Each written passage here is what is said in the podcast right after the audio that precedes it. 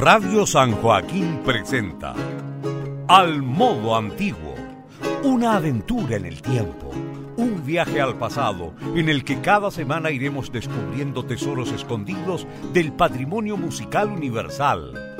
Al modo antiguo es un lugar de encuentro y difusión de la escena chilena en torno a la práctica de música medieval, renacentista, barroco europeo y latinoamericano. Conduce Enrique Vasconcelos.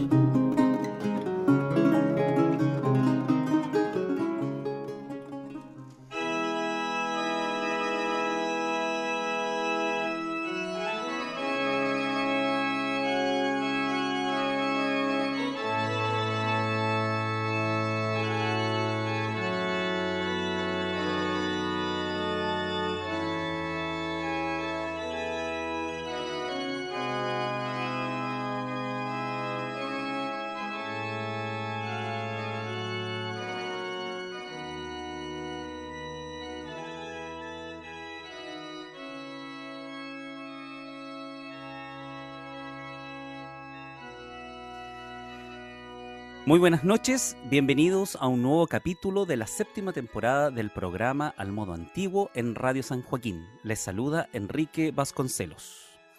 Saludamos a cada uno de los auditores que sintonizan el 107.9 FM del dial o que nos escuchan a través de la señal de internet de Radio San Joaquín. Saludamos también a quienes escuchan el podcast en la cuenta de Spotify de la misma emisora. En esta séptima temporada, Al Modo Antiguo mantiene como principal objetivo visibilizar la escena chilena en torno a la práctica de música antigua y poner en acceso material discográfico y documentos sonoros grabados por músicos chilenos. En este mismo propósito, eh, continuaremos las eh, conversaciones junto a destacadas y destacados intérpretes nacionales de música antigua para conocer de esta manera eh, sobre sus trayectorias, proyectos, grabaciones y reflexiones en torno al desarrollo de la música antigua, tanto en Chile como en el resto del mundo. Eh, les invitamos a escuchar las temporadas pasadas de Al Modo Antiguo en www.radiosanjoaquín.cl. Para el programa de esta semana, tenemos como invitado al músico, docente e intérprete en clavecín y órgano, Camilo Brandi. Eh, pero, ¿qué podemos decir acerca del invitado de hoy? Bueno, eh, Camilo Brandi eh, inicia sus estudios musicales junto a Flora Guerra y Mario Alarcón en piano y con Miguel Letelier en órgano. Después de graduarse como licenciado en, en, Teoría de la Música en la Universidad de Chile, prosigue su aprendizaje en el Conservatorio Nacional de Grenoble en Francia, donde se perfecciona en órgano y clavecín. Cursa también el ciclo de especialización en el Conservatorio de Chambéry.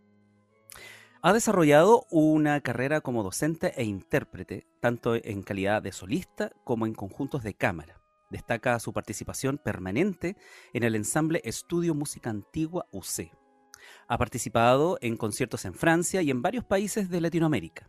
Es profesor de clavecín, bajo continuo y taller de música antigua en el Instituto de Música de la Universidad Católica y organista en el Monasterio Benedictino de las Condes.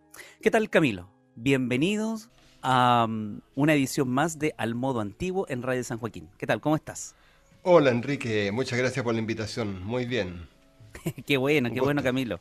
Qué gusto. Bueno, primero eh, agradecerte por el tiempo que te das para conversar con nosotros. Eh, sabemos que estás súper ocupado siempre entre ensayos, clases, eh, conciertos, eh, etcétera, en todas las múltiples actividades que tú estás realizando.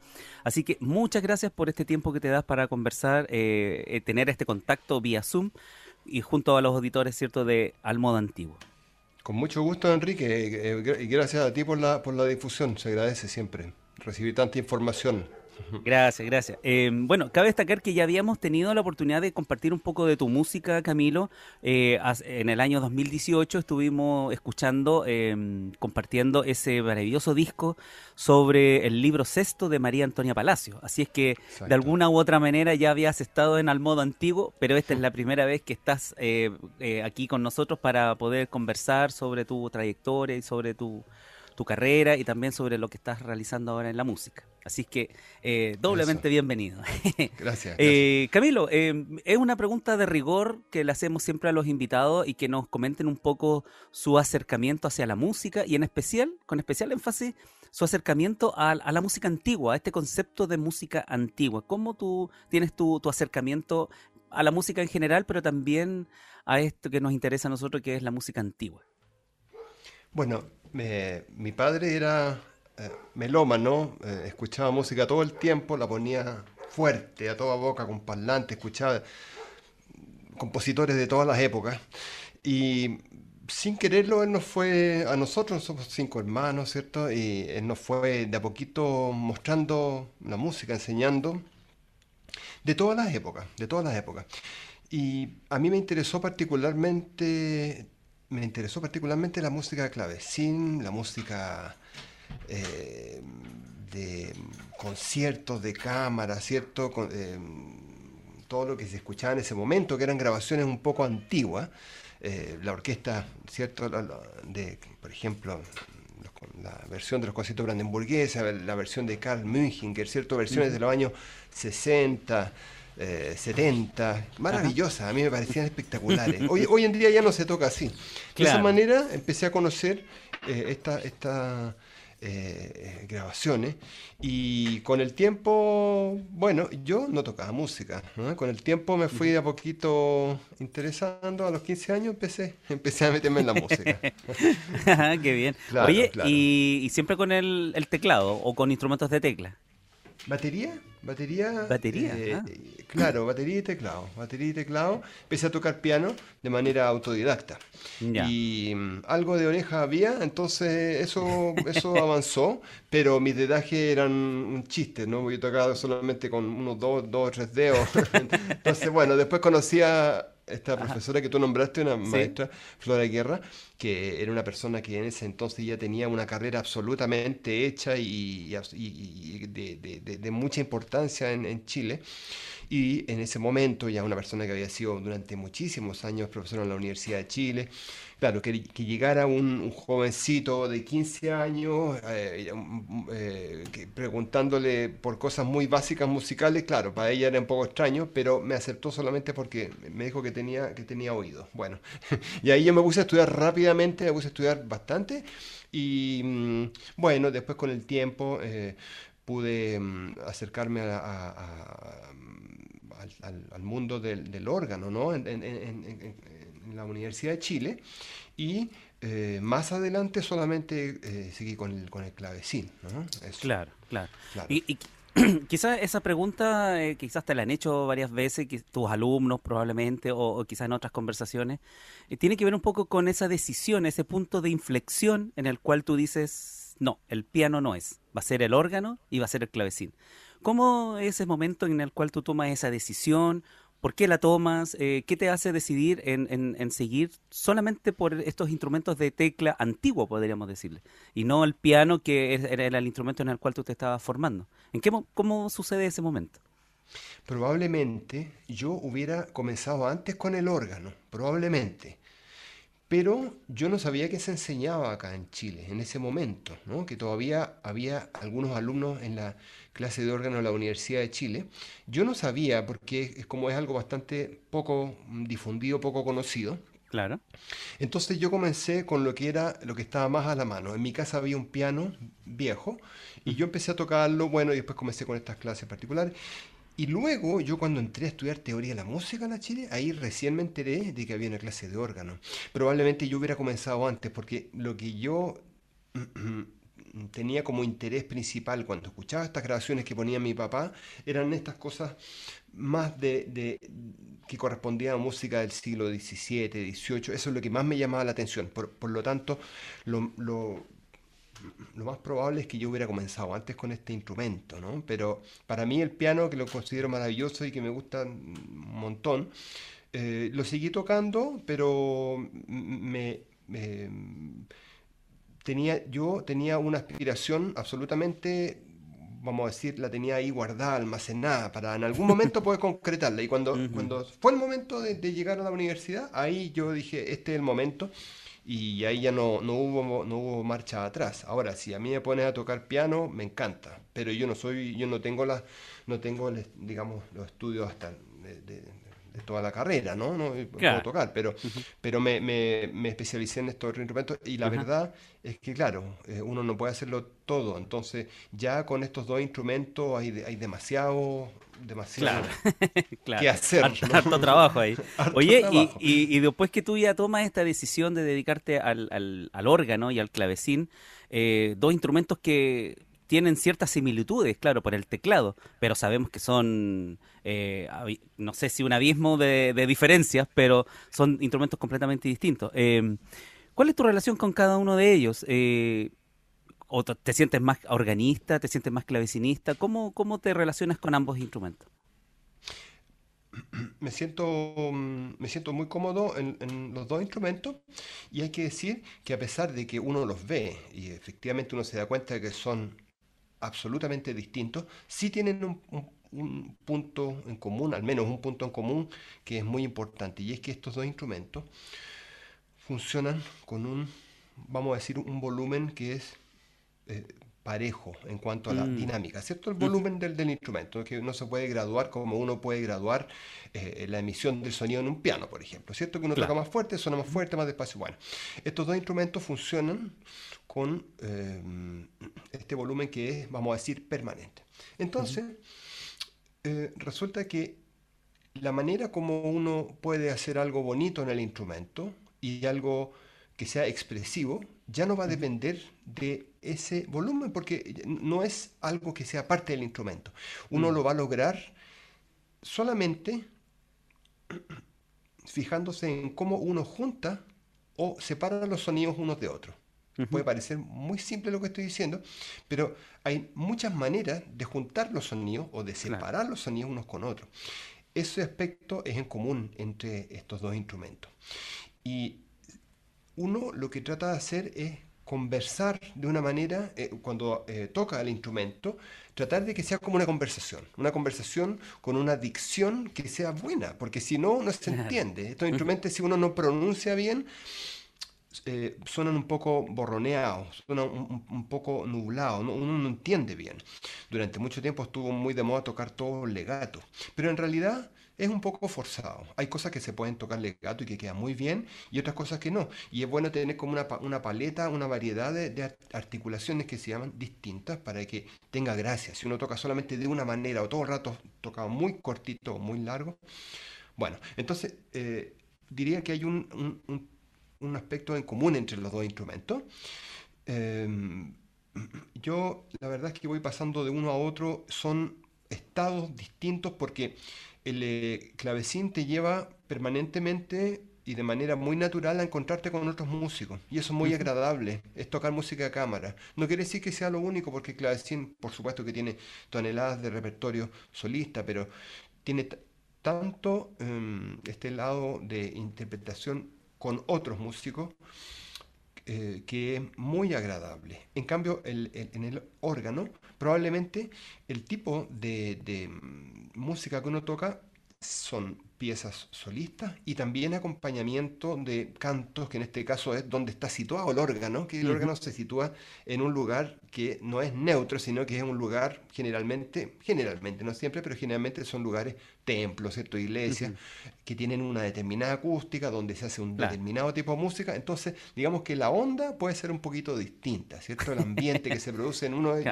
eh, y otro lugar. Pero mm, son instrumentos muy complementario, muy complementario, porque uno lo que tiene que hacer finalmente es ah, aprender a conversar, y digo conversar, estamos, no está tocando música, pero es conversar eh, con el instrumento y tratar de que el auditor te entienda. Claro. Hay que tratar de, ser claro para que el auditor te entienda y ojalá que si la música a ti te gusta y tú la estás haciendo con interés, ojalá también que si tú eres claro y eres, eh, em, expresivo, el auditor también eh, la pueda entender ¿no? y también pueda mm, disfrutarla. Claro, oye, interesante lo que cuentas, eh, porque son finalmente un intérprete, dos instrumentos, pero finalmente es uno solo, que tiene que estar ahí en estas dualidades que te voy a ir preguntando más rato en el transcurso del programa, por otras dualidades o, cosas que he ido mm, observando en tu, en tu carrera y también en tu persona, estas cosas que son como dobles. Eh, ahora nos hablabas un poco de, lo solitario que puede ser un poco el órgano y lo colectivo que puede ser un poco el clavecín, ¿cierto? Eh, vamos a ir eh, hablando sobre esas cosas que, que, he ido descubriendo un poco en tu carrera. Pero, ¿qué te parece si ya vamos un poco a escuchar lo que tú nos preparaste? Porque nos preparaste hoy día unos audios que hablan un poco de distintos momentos de tu, de tu carrera y me gustaría que escucháramos dos de esos audios que nos traes el día de hoy. Cuéntanos, ¿qué vamos a escuchar? Claro, yo he preparado cosas muy diversas y que corresponden, como tú bien dices, a momentos muy distintos también y en lugares distintos. Em, son, en realidad son solamente registros en vivo, son registros de, de, conciertos. Y mm, para, mm, bueno, para comenzar, entonces, em, vamos a escuchar música de un autor francés em, excelente, una música maravillosa, perdón que, lo, que ya lo estoy elogiando antes de presentarlo. Eh, se llama eh, Jean Titolus, ¿cierto? Titolus, compositor eh, magnífico de, música de órgano. Bueno, de él vamos a escuchar, de Jean Titolus, un himno, que es bastante, bastante conocido, que se llama Exultet Cellum, Exultet Cellum, que tiene tres partes, son como tres versos. Bueno, y luego de em, e-, esa interpretación fue hecha en un órgano en, la iglesia de San Luis de Grenoble, en Francia. Luego hay un, registro em, con música de Matthew Locke, que es un compositor inglés, ¿cierto? Del siglo XVII también. Y se trata de tres piezas que él le pone simplemente para el órgano, for the organ. Y, la podemos asemejar a algo que es un, tipo de pieza que se llama voluntary, voluntary ¿cierto? que es un estilo entre improvisatorio y contrapuntístico. ¿no? Y eso, este registro corresponde eh, al órgano de Santa Clara de Sucre, en, Bolivia, eh, en otro concierto. Un poco eh, están eh, en los lugares absolutamente en desorden, por supuesto. Bien, entonces escuchemos esas obras de Tito Luz y de Luque.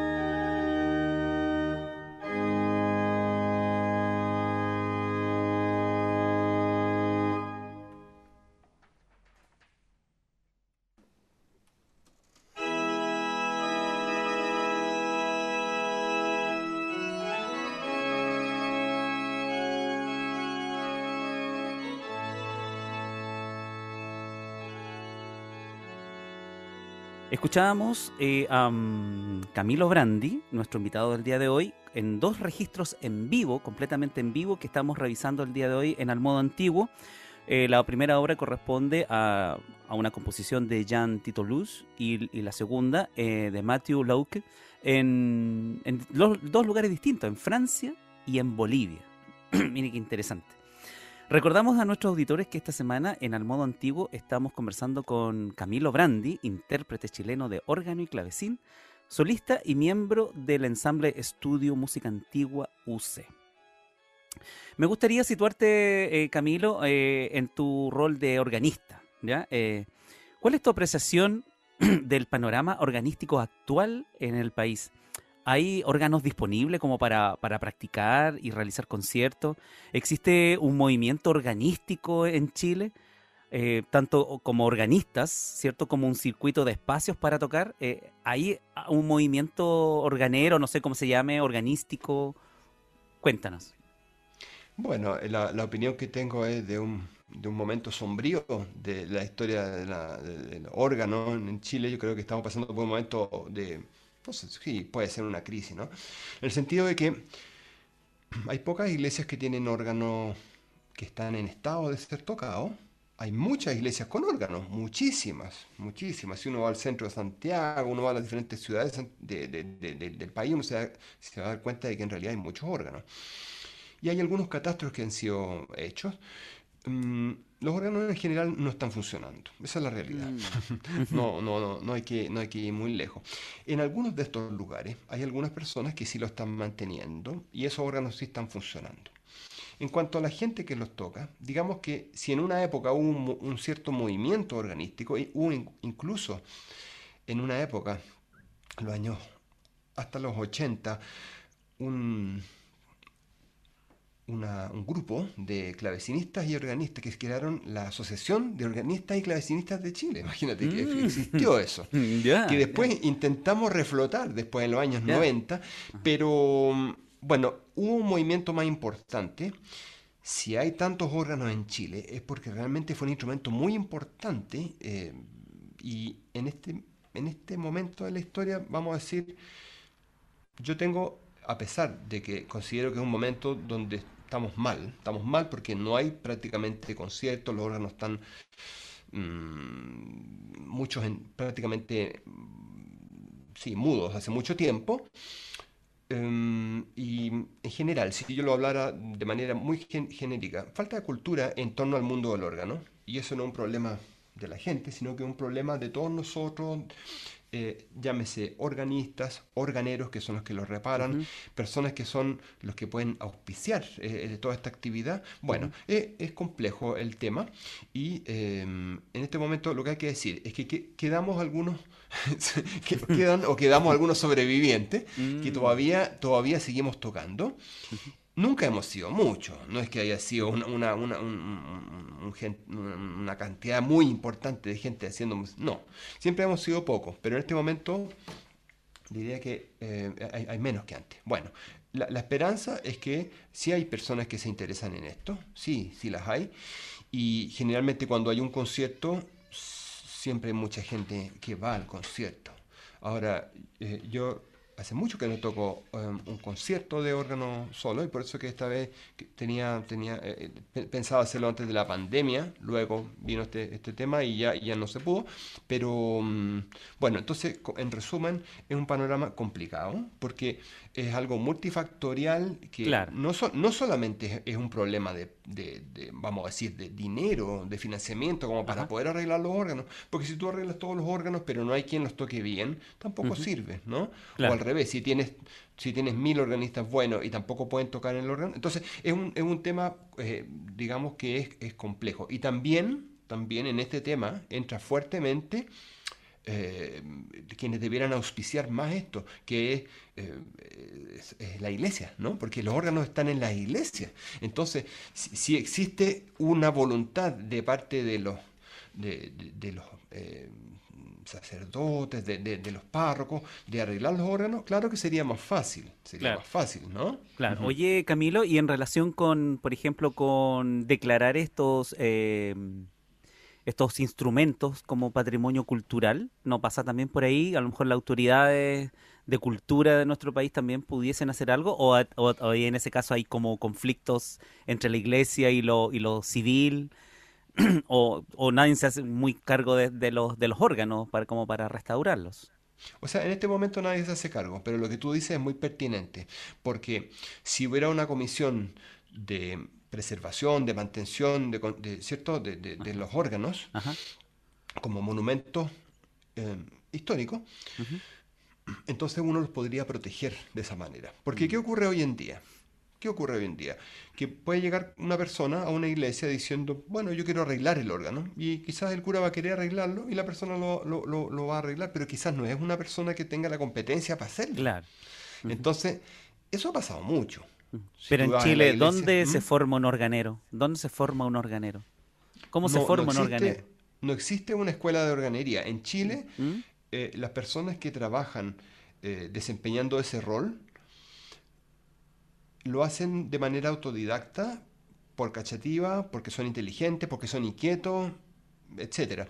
Pero para que una persona, uno considere que la persona es un, sea un organero, bueno, tiene que seguir estudios, estudios y estudios bien largos y, vamos a decir, eh, de bastante complejidad, porque uno puede hablar de un órgano, del órgano en general, pero el órgano del siglo XVII, XVI, tiene demasiada diferencia con el órgano del siglo XIX o XX, ¿te fijas? No tiene... ¿Te fijas? Entonces, no es como no es como que uno diga estudio organería y listo, ¿no? Aquí la cosa es que estar especializado. Y en, los músicos también, ¿no? Eh, generalmente los músicos, hay algunos que pueden hacer muchos estilos distintos. Bueno, pero en general uno se va especializando un poquitito más para hacerlo mejor. Y eh, requiere mucho tiempo de estudio con maestros, el tema de la organería. ¿ah?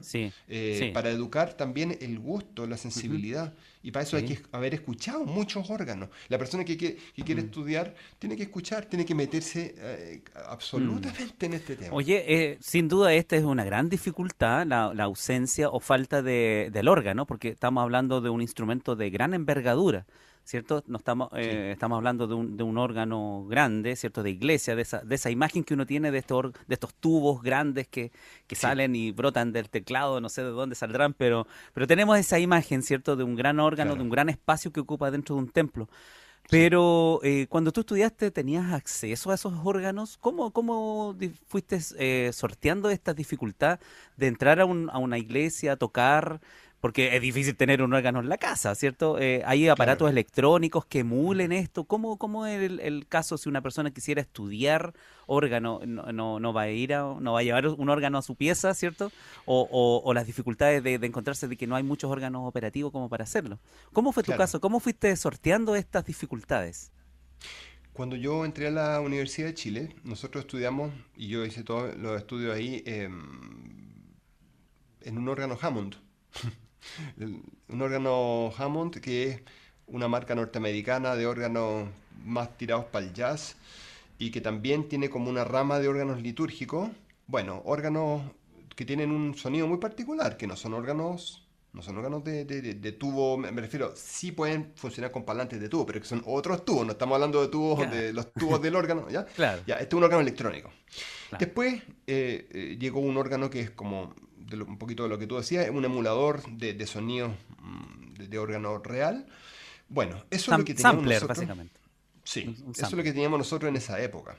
Y hoy en día lo que eh, sigue habiendo en la Universidad de Chile es eso. Sin embargo, lo que uno hacía es que llegando a final de año tratábamos de hacer un concierto en, alguna iglesia. Entonces ahí casi siempre los organistas se mueven eh, yendo a la iglesia y preguntando si pueden tocar. Uno, uno trata de, de, de a poquito de, de, gestionar un poco el tema. Sí, pues uno, uno trata eh, de, encontrar un instrumento donde tocar. Nosotros en esa época, en los años 90, tocábamos en, los órganos, en el órgano de la, de la, de la iglesia, la, iglesia de las Capuchinas Clarisas, en la calle Carmen, entre ahí, entre mm. Copiapó y, Coquimbo.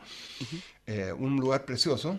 Y ahí nosotros dábamos conciertos. También estaba operativo, y, hoy en día sigue ese, y también me tocó hacer eh, hartos conciertos en la iglesia anglicana de San Paul, en Valparaíso, donde se siguen haciendo conciertos todos los días, domingo a, las- a las 12, música en las alturas se llaman. Ajá, en sí, la sí. iglesia luterana también, de Valparaíso. Bueno, esos órganos siguen, hasta donde yo entiendo, funcionando. Pero en, en el panorama del estudiante, nosotros en la Chile estudiábamos en estos órganos electrónicos. Mm. Sin embargo, en la Chile hay dos órganos de tubo entero, completo. Hay Mm. uno nuevo, nuevo, que nunca ha sido usado, y otro que está eh, desarmado. Nuevo se compró en el año 1981, eh, Laukuf, a- Alemania, un- una, una industria organera normal, tampoco son lo- los mejores del mundo, pero un órgano muy bueno, muy bueno, ¿ya? No te voy a preguntar qué pasa, por qué no lo arman y no por qué no lo, no lo ponen a disposición, pues me imagino que debe haber toda una cuestión burocrática ahí. Es la burocracia, la burocracia en la Chile en Mm. su máximo esplendor. en su máximo esplendor. Entonces, este, quedó desarmado, o sea, quedó sin armarse el órgano. Se adquirió Mm. nuevo y nunca se armó. Ese estaba destinado eh, para la sala elefante. Para los que conocen la, la sí, sí. Universidad de Chile, Ajá. conocen los subterráneos, eh, eh, eh, conocen la sala elefante, que es un, es clásico. Ese órgano debía haber estado ahí. Pero bueno, eh, así pasan las cosas en, en nuestro país. Pues, ¿verdad? Quedó ahí y cuando uno va a la Chile, uno ve las cajas. Mm. Cuando uno va a la sala Isidora Segers, todos los, los músicos que han tocado ahí Mm. saben perfectamente que uno se mete a la sala Segers y hay cajas, cajones grandes, eso está en la consola, los órganos. Cuando uno baja los subterráneos hay largas cajas. Eh, ya a estas alturas medias, eh, medias que se ven como algo viejo, pero están nuevos, son los tubos, está el órgano completo. Y en una sala del segundo o tercer subterráneo hay otro órgano, y te diría que hay, hay un, un órgano y medio más eh, órganos de calidad. Entonces, es complejo, porque ahí te das cuenta que sí, es súper complejo, súper complejo. Sí. Y la razón por la cual eh, no se armaron, bueno, es justamente eh, difícil, eh, es, es- es- es difícil entenderlo, porque es Claro. surrealista, es como para una Claro. novela, pero eso son las cosas de la Una burocracia. novela de terror. No una novela de terror. Claro, oye, in- in- increíble la, el, lo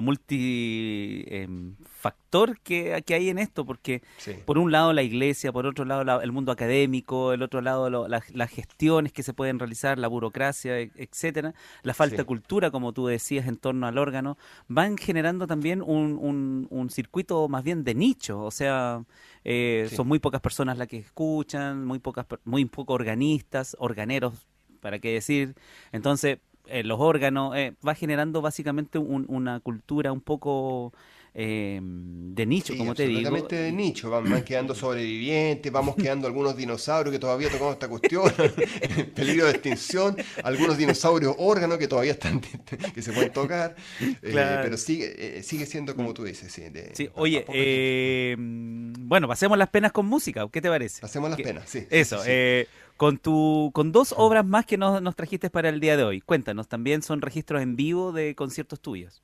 Sí, eh, en, en otro concierto que me interesó a mí hacer con música de autores chilenos, que fui entremezclando con música de autores contemporáneos franceses, eh, eh, mm, perdón, sí, franceses y de otros países también. Entonces, en la misma iglesia de, de Sa- San Luis, de Gre- Grenoble, en, en Francia, bueno, hay, hay obras para órganos chilenas muy buenas, ¿ya? Y acá por razones de tiempo no, no podía poner Sí. obras tan extensas, pero sí quise incluir una obra de, de un compositor que, que una persona muy conocida también, proveniente de la Universidad de Chile, Juan Amenábar, una tocata, una tocata para órgano que él compuso esto de ser música de los años de los años se- se- 70, yo creo, ¿no? 60, 70. Y luego una obra de un compositor checo, eh, una obra muy, muy em, eh, eh, vamos a decir, entre dramática, de, muy, muy expresiva también. Una obra muy hermosa eh, de Karel Reiner, que es un compositor no tan, no tan conocido. Bueno, la primera, una obra de Juan Amenábar que se llama Tocata para órgano, y la segunda, un preludio de, de Karel Reiner, compositor checo. ¿eh? Eh, para, que, para mostrar un poquito otra faceta, un poquitito, ¿no? una muestra de otra fa- faceta de, de lo que se puede hacer en órgano también. Bien, escuchamos entonces estas dos piezas.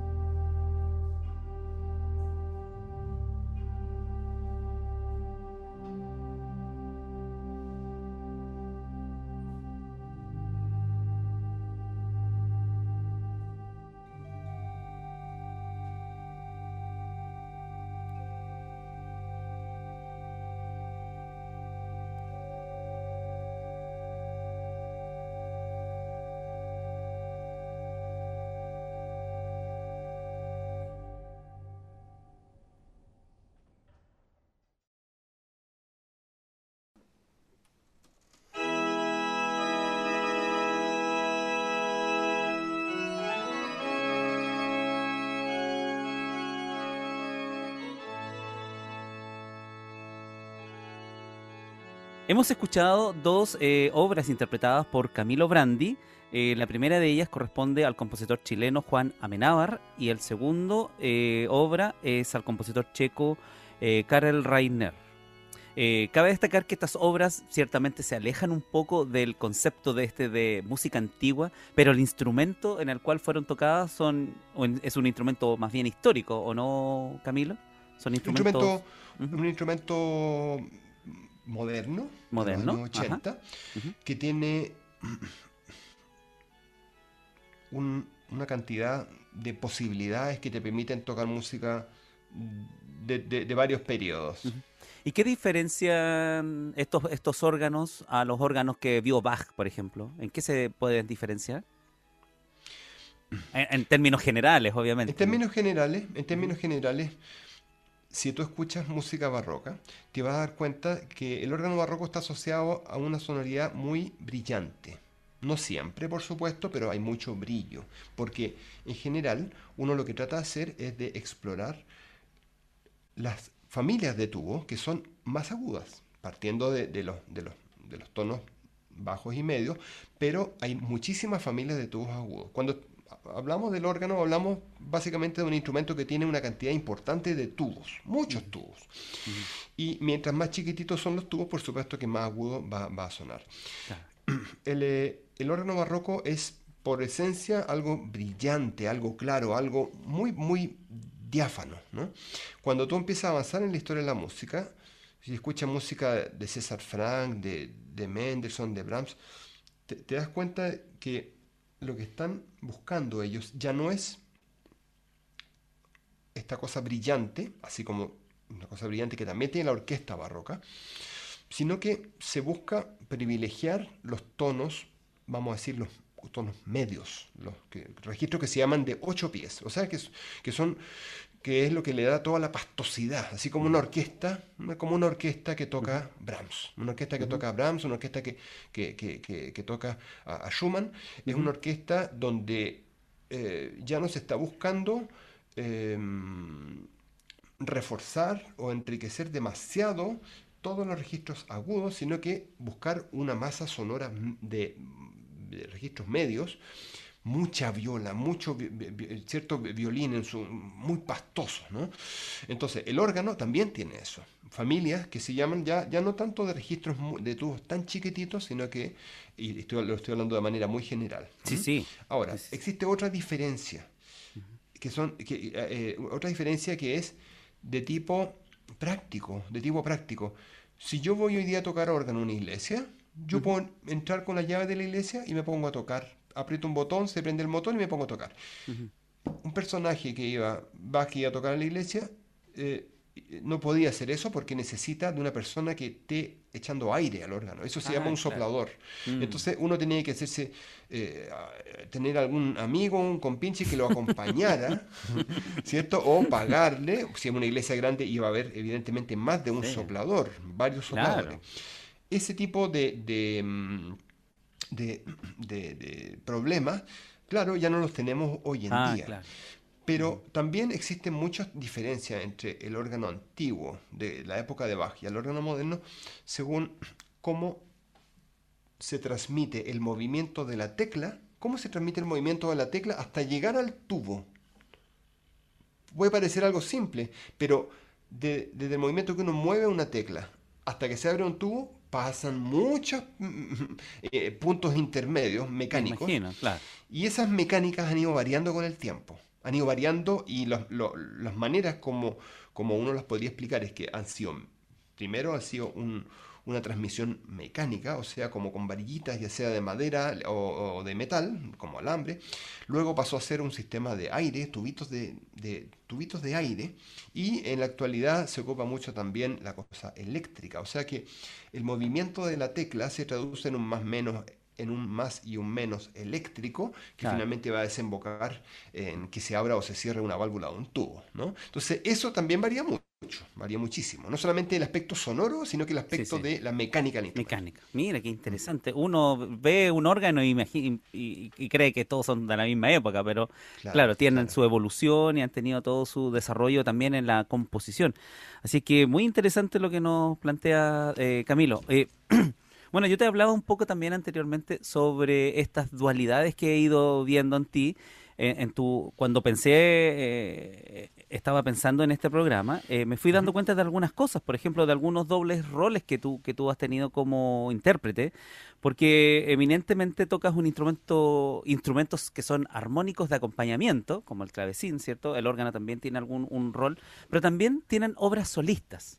Es decir, eh, transitas desde, el, desde, lo, desde lo solitario, tú como instrumentista eh, individual, pero también compartes con otros músicos, como bien decías acá, ¿cierto? Eh, también estás eh, transitando desde un repertorio meramente artístico, podríamos decirlo así, y también tienes otro repertorio donde la audiencia va por, por algo un poquito más espiritual o, algo un poco más, ¿cierto?, introspectivo.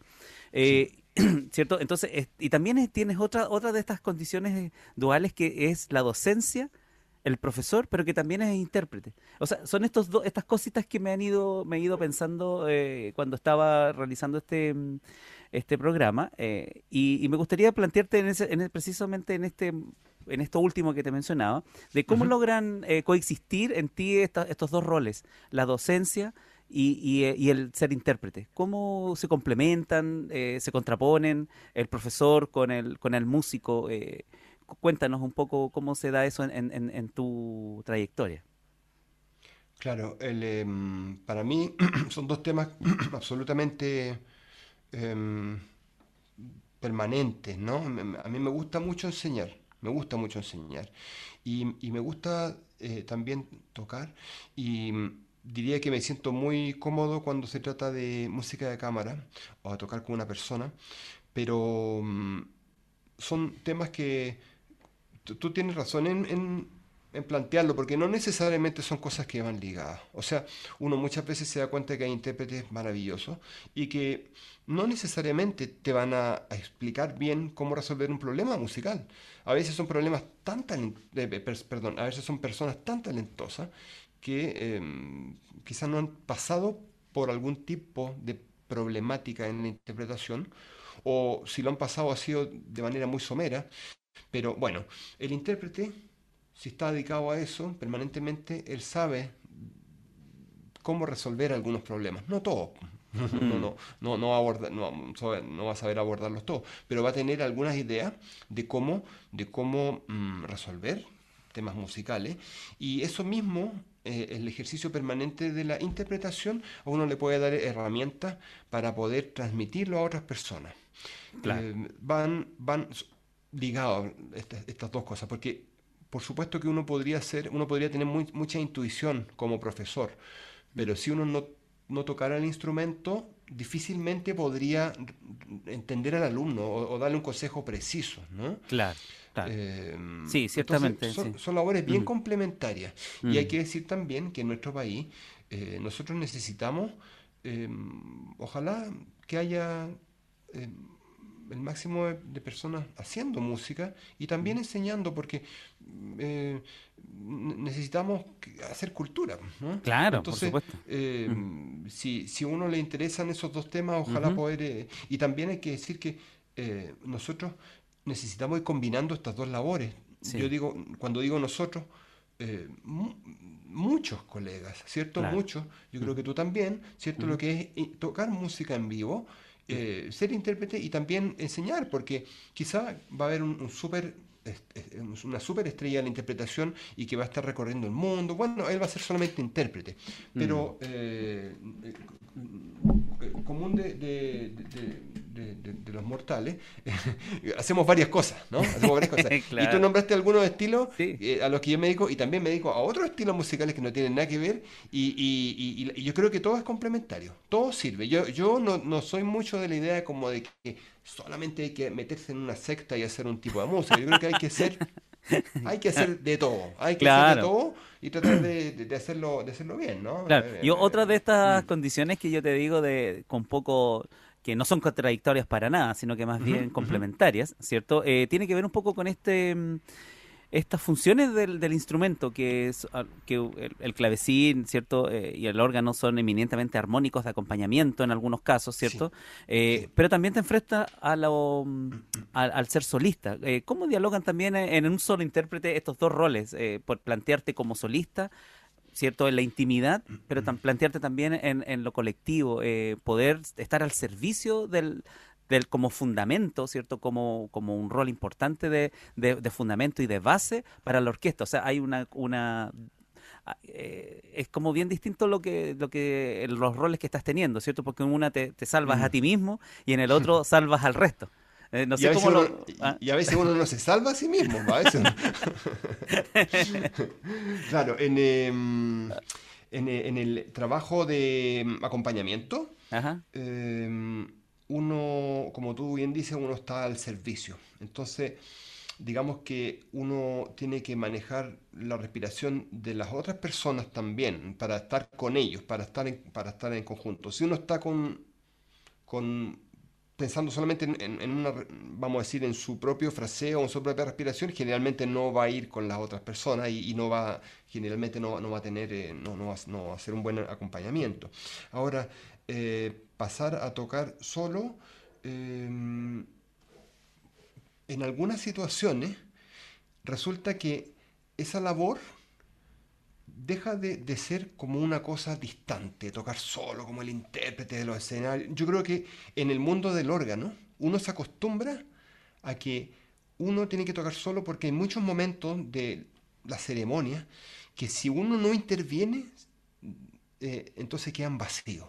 Imagínate que uno prepara una pieza que dura cinco minutos y resulta que finalmente hay un, un, introito, un ingreso de, sacerdotes, ¿no? movimientos de, personas cerca del altar, que y, e imaginemos que que en realidad esto duró cuatro minutos y no cinco. Uno no mm. puede seguir tocando, uno va a tener que hacer una linda cadencia, como que aquí no ha pasado nada, y terminar. O al revés, si, este, si, si, si, se produce algo que dura mucho más tiempo, uno va a tener que seguir tocando. Y si la partitura se acabó, uno va a tener que seguir inventando y tratar de hacerlo bien. ¿no? Entonces, eh, uno se enfrenta a, este tipo de, de problemas que son súper cotidianos y uno se acostumbra entonces, por lo menos a mí me pasa, yo creo que las cosas van muy, muy relacionadas también, eh, si bien son ejercicios distintos, pero, pero eh, eh, no, no, no, es una cosa así como distante, el músico en su esfera propia tocando cosas medias como estrambóticas, no, sino que uno va tratando de que una, un concierto o una clase, una ceremonia, lo que sea, vaya quedando bien, vaya quedando bien. Y ahí hay que estar preparado para todo. Eso, eso, eso. Claro, claro, claro. Me imagino, me imagino el, nivel ahí de, improvisación que pueda tener. Hay que estar preparado. Hay que estar preparado.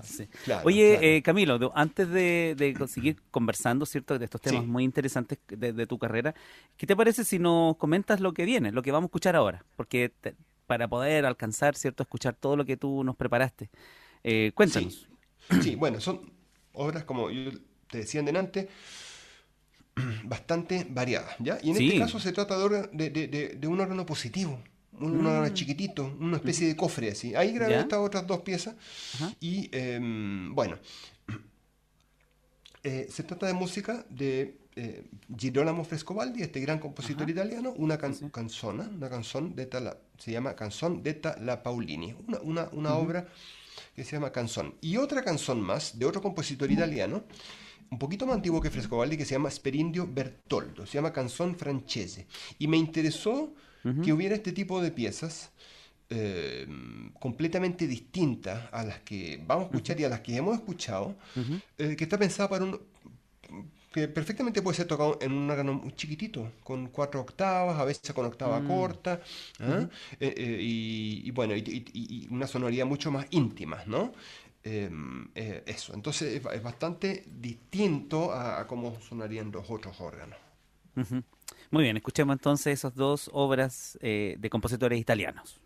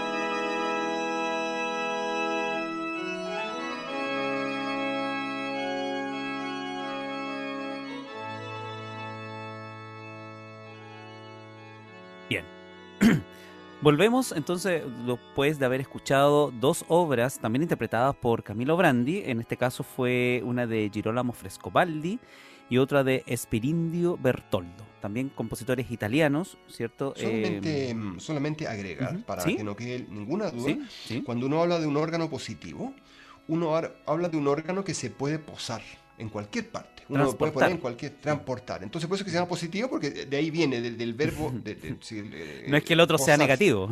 No es que sea negativo. El otro no se puede mover. claro, es un, este edificio, básicamente. Uno lo puede, claro, exactamente. Este positivo uno lo puede transportar y posar en cualquier parte. Entonces eh, tiene, esa, esa ventaja. Oye, otra, y aquí me gustaría ir un poco de lleno a la invitación que tú nos quieres hacer, ¿cierto? Eh, un poco a, una de las otras eh, dobles situaciones que, he visto también en, cuando preparaba esto, es un poco el público, la audiencia que tú tienes. Porque por un lado tienes una audiencia que va a escuchar música por, eh, por como un, como una, un goce artístico, ¿cierto? Va a escuchar música y, lo aprecia y aplaude y, y sale muy, muy contento por haber escuchado una hermosa música.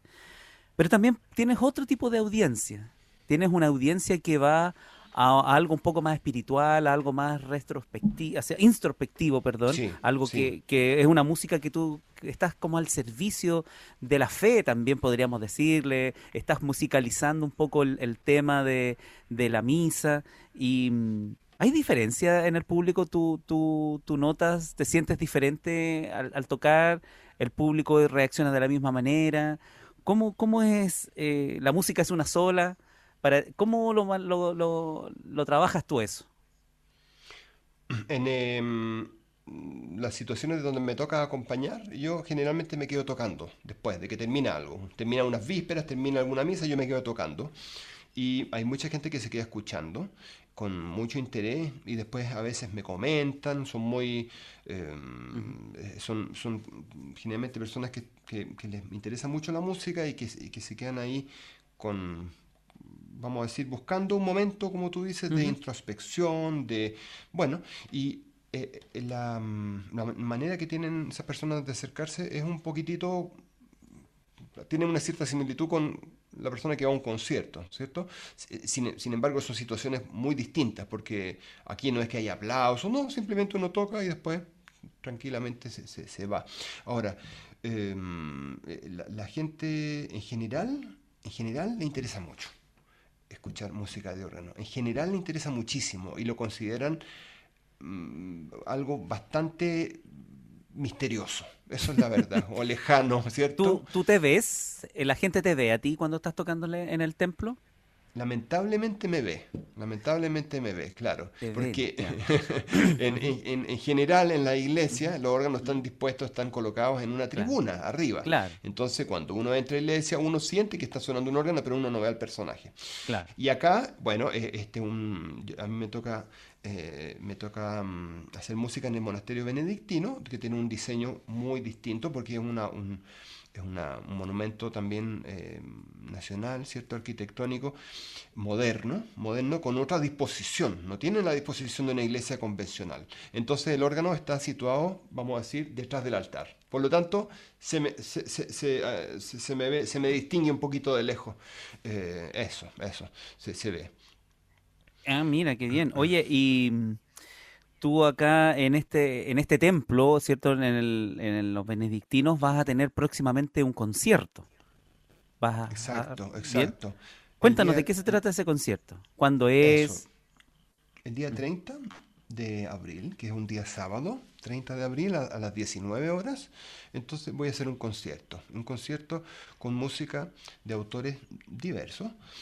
Em, por ejemplo, va a haber música de, de Frescobaldi, Claudio Mérulo, eh, Gabriel Niver, mm, un poquitito música de Johann Sebastian Bach también, otro poquito de otro autor, eh, Johann Caspar Kerl, em, Johann Nicolaus Hanf y finalmente música de otro francés que se llama Nicolas de Grigny.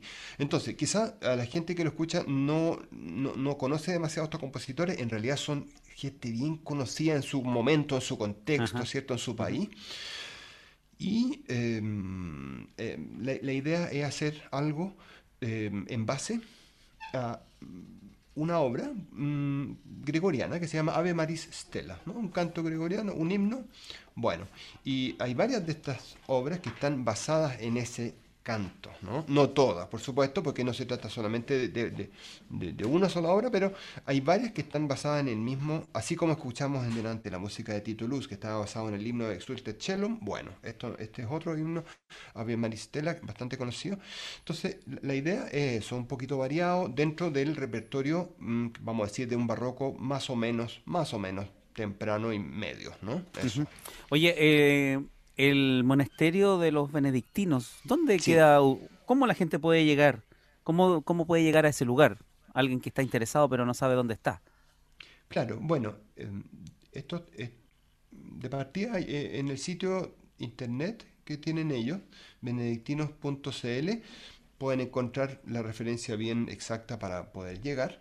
De todas maneras, puedo decir que está en la calle, que es Monte Casino 960, eh, eh, esto está en Las Condes, y Em, hay, em, hay locomoción que llega por ahí cerquita y si no, tratar de ir, también se puede ir eh, con algún amigo, ir en vehículo, qué sé yo, porque hay que, y si no, si tienen un poco más de tiempo, pueden ir, por supuesto que pueden ir en, bus también, ¿ya? en, micro no, no, no hay problema. Se puede llegar, eh, eh, ellos tienen, tienen un rezo que es a, a, las 18 horas que se llama vísperas, ¿no? Y la idea era enlazar esto, esperar unos 15 minutos y luego comenzar el, concierto en, un momento que fuera, que, fuera, que, que fuera compatible con la vida de ellos, porque ellos tienen mucho rezo en la iglesia, no, no se puede invadir. Entonces, repitamos la información. Esto es el día 30, sábado 30, ¿cierto? Sábado 30 de abril a las 19 horas. Eh, en el monasterio de, los benedictinos. Esto está en la calle Monte Casino 960 en Las Condes. Así es que em, para que puedan ahí acompañar a, Camilo en su en este concierto que como tú decías es como el, el primer concierto en solitario eh, luego de, la pandemia. después de la pandemia. ¿Cierto? Claro, como concierto como mm, propiamente tal, porque como te digo, yo estoy siempre tocando sí, claro. Eh, en, un contexto que es muy, muy parecido a un concierto, pero bueno, concierto con más organizado, qué sé yo, claro. Solamente me faltó decir que la entrada es liberada, por si acaso. ¿Ya? Eso es también importante. Claro, y con, me imagino que con los protocolos habituales por la por el COVID, que todavía, ¿cierto? Exactamente, sí. Bien, bien. Oye, eh, pero también tienes unos conciertos que ya van a ser en mayo, en mayo en Valdivia, ¿cierto? Lo, más inmediato, lo más inmediato es este concierto en, en, el, en el monasterio, el 30 de abril, pero también vienen unos conciertos ahí eh, y masterclass en Valdivia en, en mayo, en, el contexto del Festival Barroco que organizó la Orquesta de Cámara de Valdivia. Bien, estamos enterados de todo lo que pasa con, con la música antigua, así que eh, muy bien Camilo, así que vamos, vamos también a estar siguiendo eso y obviamente difundiendo esos conciertos. Eh, bueno. Oye, em, tenemos una última obra, tenemos una última pieza que, que, también has preparado para el día de hoy y esto ya es completamente eh, más, más, más, tardío, ¿cierto? Ya no es barroco, no es música antigua. Cuéntanos, ¿de qué se trata y qué, qué, qué vamos a escuchar ahora? Me interesaba por dos razones poner en valor la obra que viene a continuación, que es un estudio en forma de canon, eh, el último, de, Robert Schumann, eh, que es una música muy, muy serena, muy, em, em, vamos a decir, muy melancólica quizá, pero eh, cada uno se hará su idea, pero es, es, la última de las, de las seis piezas que él escribió em, y que en ese momento se estaba pensado para un instrumento nuevo, que era el piano a pedales, que finalmente no fructiferó. Eh, un instrumento precioso, pero estas obras quedan muy bien en órgano, así como los seis esbozos que él también hizo, eh, Schumann. Bueno, me interesaba por dos razones. Uno, por el compositor, que, que todos lo conocemos y que a veces uno no sabe que ha escrito música para este instrumento. Él escribió seis fugas también sobre el nombre Bach que bueno, también tenía alguna en ese concierto que, podría haber juntado, pero la verdad es que era, iba a ser muy largo. Entonces es un compositor, así como otros, como Brahms, como Mendelssohn, que se interesó en Bach. se, volvieron locos con Bach, la verdad. Se volvieron locos, se rayaron, entonces empezaron a escribir música estudiando el, se pusieron a estudiar contrapunto y a escribir al, estilo de Bach, y esto eh, ya siendo un hombre más o menos ya adulto, digamos, no, lo hizo de niño, es como que de adulto él, eh, él, se interesó en, esta, en, esta, en esta música antigua. Bueno, yo decía por dos razones. La primera es por Schumann. Y la segunda es por el órgano. El órgano de los Sagrados Corazones de Valparaíso, que es una auténtica maravilla. Y por supuesto es otro concierto, este otro concierto, y es un órgano muy lindo, un órgano francés romántico, Caballecol, Aristide Caballecol, uno de los grandes organeros franceses, y él mandó este órgano con una persona encargada de, hacer todo a la medida para que llegara a armarlo, ¿no? Esta iglesia eh, y bueno, esto en siglo XIX. Entonces es un órgano realmente, yo diría que si tuviera que elegir, este es el órgano más lindo que tenemos en el país, sin duda alguna. Mm. Ahora, no es un órgano barroco, es un órgano romántico. Uno puede tocar música barroca, pero está pensado sobre todo para tocar música romántica. ¿Está declarado mm. monumento nacional? Eh, este está dentro de, de varios instrumentos los más importantes que tenemos, pero ignoro, ignoro si, ha sido declarado monumento nacional, Enrique. Y me hiciste una excelente pregunta porque eh, estando declarado como monumento, claro que sería una buena manera de protegerlo. No lo sé, así que me, pillaste. Bien, entonces vamos a escuchar a Schumann con esta obra que nos trajiste.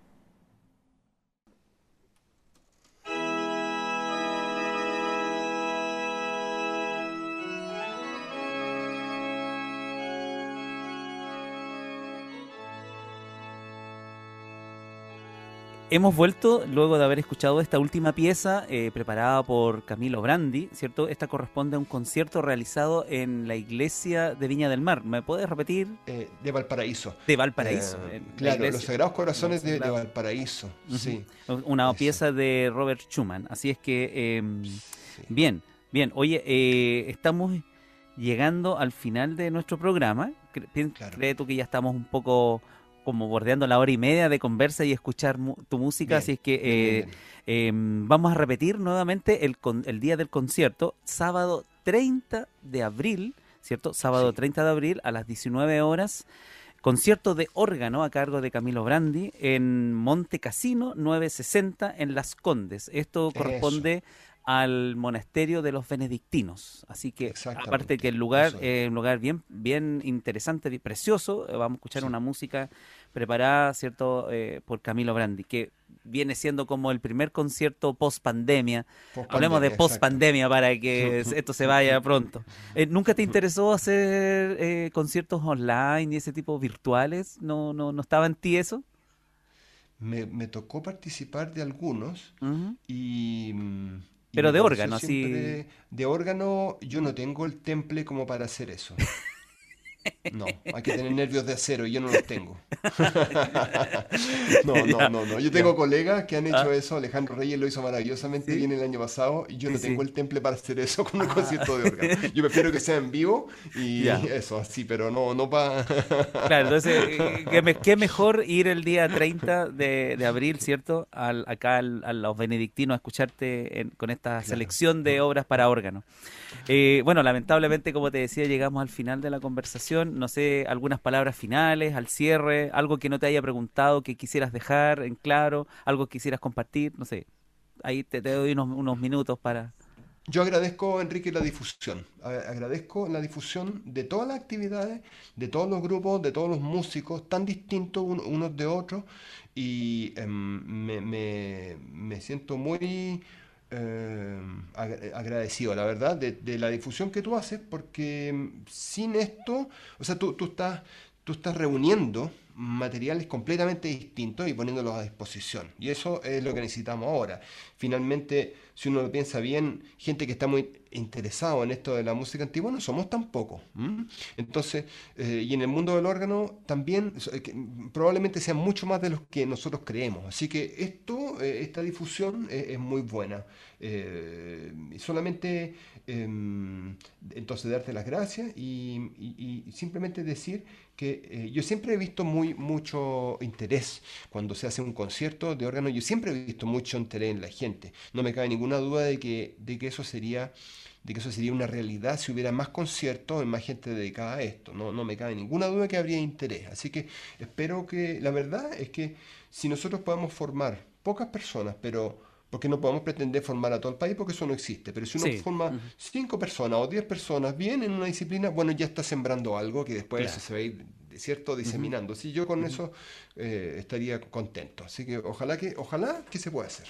Sí, bueno, eh, compartimos tu deseo, Camilo, y, compartimos también tu, tu buena, buena onda de y te agradecemos el hecho de que hayas, te hayas dado este tiempo para conversar con nosotros, compartir tu música, compartir tus grabaciones y compartir este tiempo de cierto de reflexión en torno a la música, al órgano y también, bueno, eh, poder colaborar en la difusión de, tu actividad del día 30 de abril. Así que vamos a estar repitiéndolo en, en de las otras redes que tenemos en Música Antigua en Chile, ¿cierto? Esta es uno, esta es una, eh, eh, al modo antiguo, tenemos otras también posibilidades, así que lo vamos a estar ahí difundiendo en distintas eh, plataformas que, vamos manejando. Así que muchas gracias Camilo, te deseamos un, concierto exitoso ese día 30 para que y después nos cuentas cómo, cómo estuvo. Así que gracias por tu participación el día de hoy en Al Modo Antiguo. Gracias Enrique y un saludo también a todos los auditores que han escuchado pacientemente esta entrevista. Eh, un gran abrazo a todos. Muchas gracias.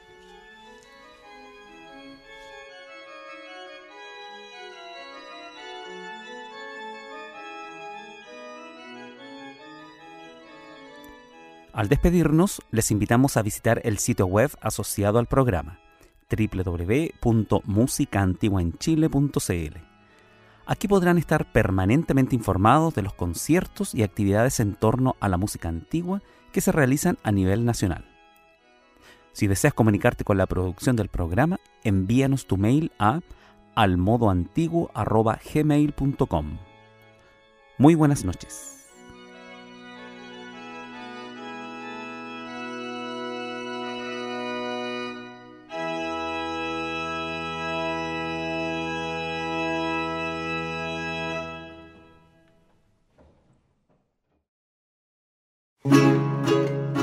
Esta aventura en el tiempo termina aquí, pero la invitación queda para reencontrarnos al modo antiguo, junto a Enrique Vasconcelos.